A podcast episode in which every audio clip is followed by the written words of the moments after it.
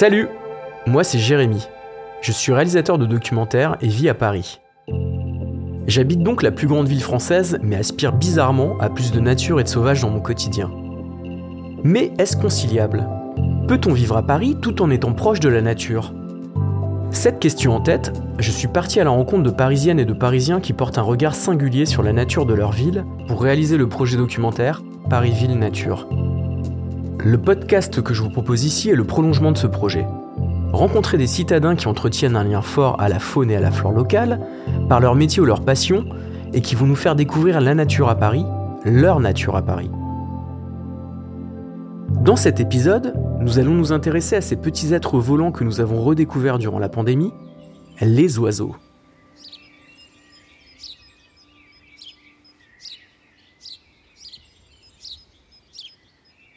Ma première rencontre m'amène sur les hauteurs de Montmartre. J'y fais la connaissance de Fernand, qui est en train d'enregistrer des chants d'oiseaux, une parabole à la main. Nous sommes au printemps, durant la période de nidification. C'est un chant, hein. on a l'impression que c'est juste un sapiaille, mais là, euh, c'est un mâle qui est bien installé sur sa branche. Donc là, on est sur le moineau de Paris, hein. c'est chip, chip, chip, chip répété sans arrêt. il y a longtemps que j'avais pas enregistré des moineaux. Et pourtant, Fernand, il en a enregistré un paquet des chants d'oiseaux. Son métier d'audio naturaliste, qu'il exerce depuis 25 ans, lui a fait sillonner le monde pour enregistrer les bruits de la nature.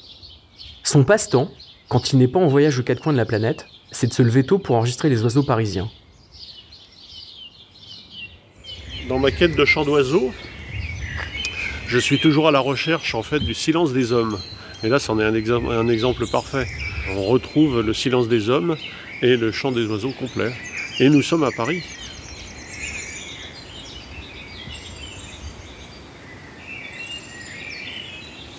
Là, on n'a pas du tout l'impression d'être à Paris. Hein.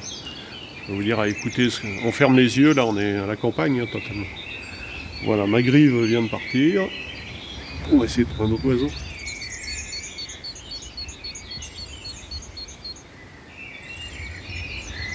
Tip, tip, tip, tip, tip, maison charbonnière.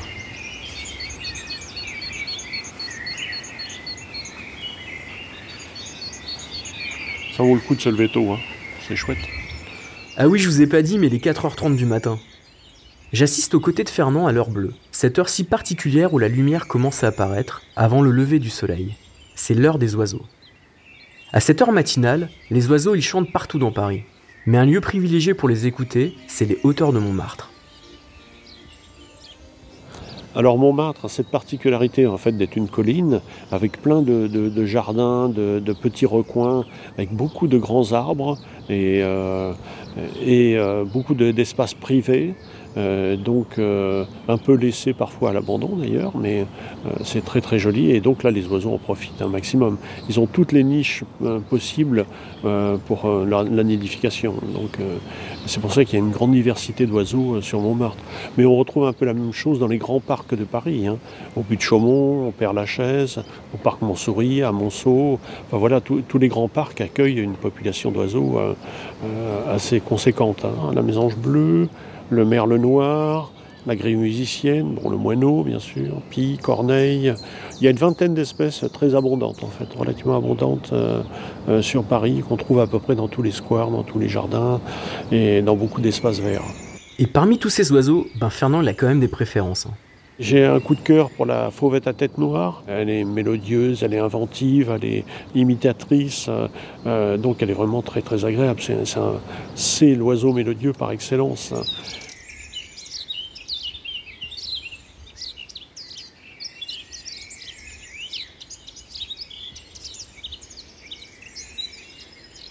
Alors après, il y a la douceur du, merle noir. Lui, il se met sur sa cheminée ou sur son antenne et il chante doucement.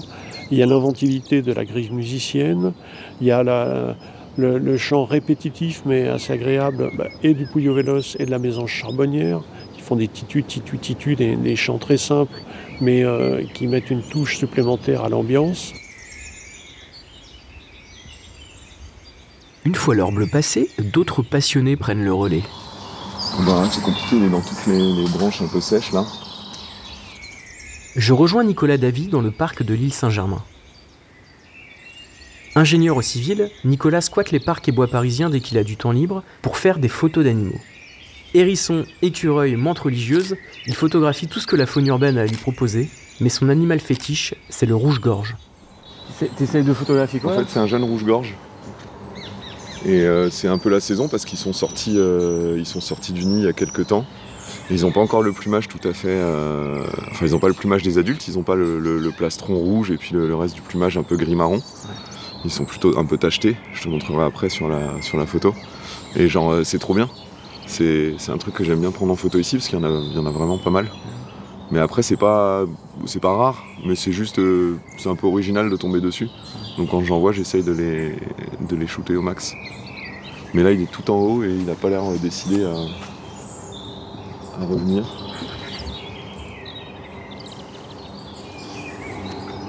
En fait, en gros, voilà. Et tu vois, en fait, ils ont un plumage un peu, euh, un peu piqueté, tacheté, tu vois. Là, c'est un petit peu plus orangé que le reste du corps. Ouais. C'est ici que le plastron va apparaître, en fait. D'accord. Et puis, Et le euh, rouge euh, va apparaître ici quoi. le rouge, il va apparaître là-bas sur le poitrail. Voilà. Donc ça, c'est les jeunes rouges-gorges.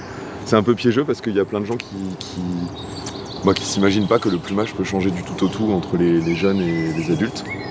Euh, Ce qui n'est pas le cas d'ailleurs pour toutes les, pour toutes les espèces, mais pour les rouges-gorges, c'est, c'est le cas.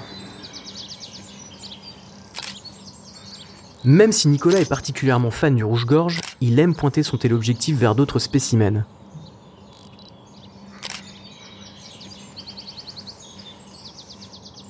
C'est quoi là comme oiseau? Alors là, du coup, en fait, c'était un troglodyte mignon.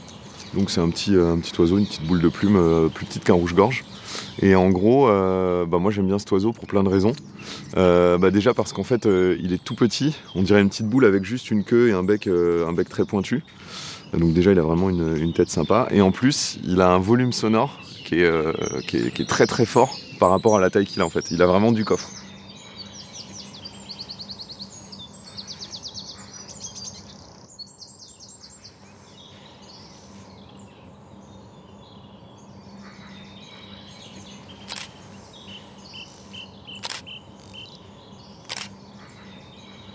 Sa passion a permis à Nicolas de découvrir la nature à Paris, mais également la nature en général.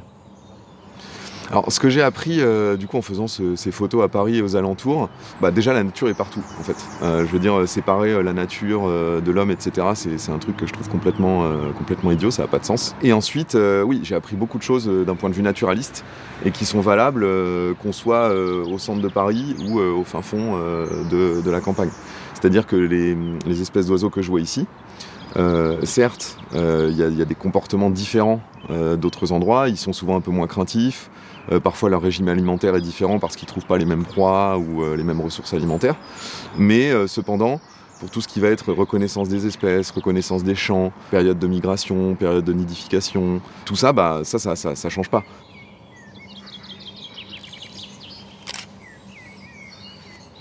Les oiseaux en ville, c'est vraiment la meilleure passerelle vers, euh, bah, la, nature en ville et ce qui reste de sauvage en ville, parce que ce sont les animaux les plus présents, euh, tout en restant euh, bah, non, domestiqués et, vraiment, vraiment libres. Quoi.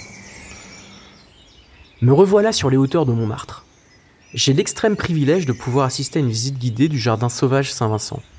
Ce jardin, situé juste à côté des vignes de Montmartre, est un endroit qui est normalement fermé au public. Ça fait deux ans que personne ne l'a visité. Jackie Libaud, guide conférencier naturaliste parisien, va nous faire découvrir la faune et la flore qu'abrite ce lieu, et plus particulièrement ses oiseaux. Vous avez vu la mésange? Le tit tit tit tit tit, voilà. Ça c'est la mésange charbonnière qui appelle. J'ai l'impression qu'elle est plutôt par là-bas. Voilà, elle est là. Donc la mésange charbonnière, elle est euh, noire et blanche et jaune. Donc le la poitrine est jaune avec une cravate noire au milieu. Et le mâle a une cravate plus large que la femelle, c'est comme ça qu'on les reconnaît, enfin qu'on les distingue. Mais ça, c'est bien la mésange charbonnière. Charbonnière parce que son visage est un peu noir charbon. On a un nid sur notre balle.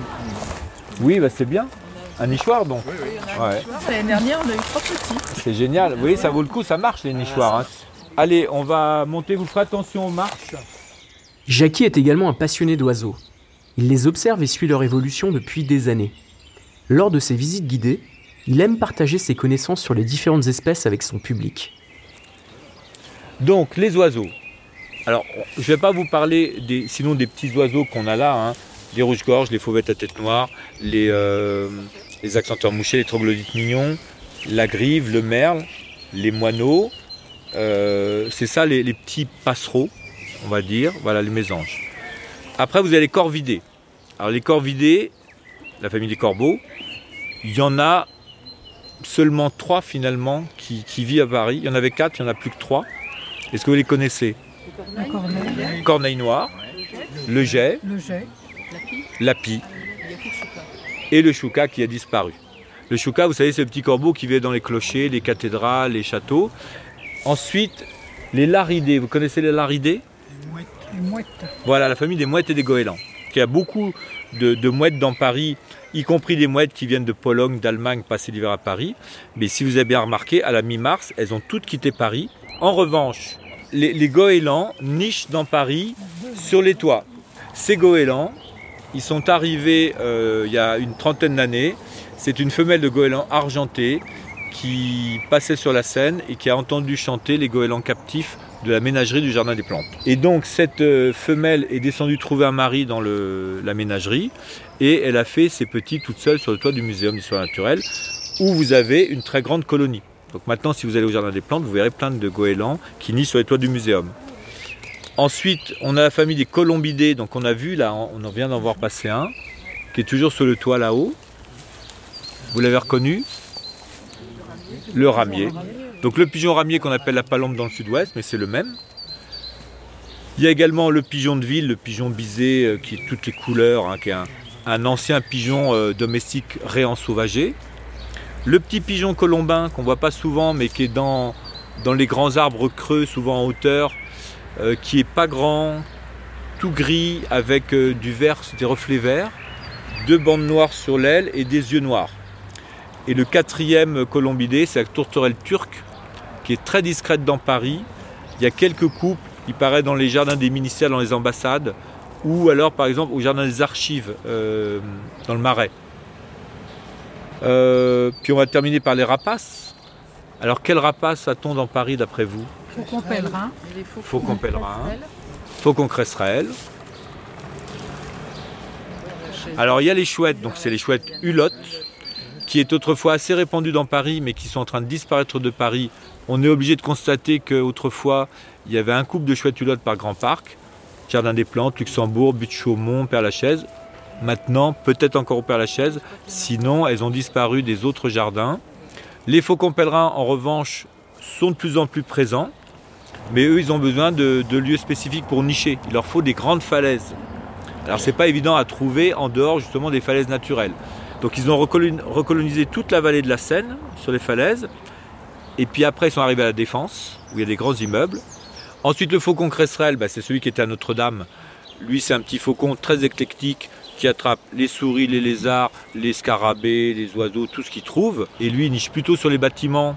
Et il y a un troisième faucon qui est migrateur et qui niche dans le bois de Boulogne et le bois de Vincennes. Et on attend sa nidification dans le cimetière du Père-Lachaise, mais sans que ça se passe pour l'instant. Mais peut-être qu'un jour, il sera dans le Père-Lachaise parce qu'il s'installe de plus en plus dans les grands cimetières de banlieue. Donc là, c'est le faucon obro. Il arrive maintenant d'Afrique en accompagnant les hirondelles. Voilà. Et puis l'épervier. Alors l'épervier, lui, par contre, euh, il est discret, mais il y en a peut-être une bonne quinzaine de couples dans Paris. Donc il niche dans les, parcs urbains, y compris dans la petite forêt de la grande bibliothèque François Mitterrand. Alors ça c'est très pratique parce que au mois de juillet, quand les petits sortent du nid, vous vous êtes sur l'esplanade et vous les voyez qui se poursuivent dans les arbres. C'est amusant à voir. Ben voilà, bonne fin de journée à tout le monde. Bonne semaine également. On a le sentiment d'avoir été les grands privilégiés. là. Ah ben ça c'était le cas. Merci beaucoup. hein. Merci à vous. Merci beaucoup. Merci à l'ambassadeur. Au revoir tout le monde. Bah merci encore, hein. Bah, avec plaisir. c'était chouette. On a vu plein de belles choses. Alors, on a surtout parlé parce que vu, bon, on a vu si des quelques trucs, mais c'est pas. Ouais, mais bon, on a évoqué pas mal de choses en tout cas. Ce matin, à, à Neuilly-sur-Marne, on avait passé six cigognes. Ouh, pas mal. Et on a vu une buse se bagarrer avec une corneille. On a vu un héron euh, manger une grenouille. Ah oui, Euh, voilà, c'était rigolo. fallait que je vienne ce matin alors. alors, vous saviez que Paris était un lieu privilégié pour observer les oiseaux? Et je ne parle pas uniquement des pigeons qui squattent le rebord de votre fenêtre. Dans les prochains épisodes, on a encore plein de belles choses à vous faire découvrir sur la nature dans la capitale. Le podcast Paris-Ville Nature est une coproduction Sepia France Télévisions en partenariat avec la ville de Paris. À bientôt!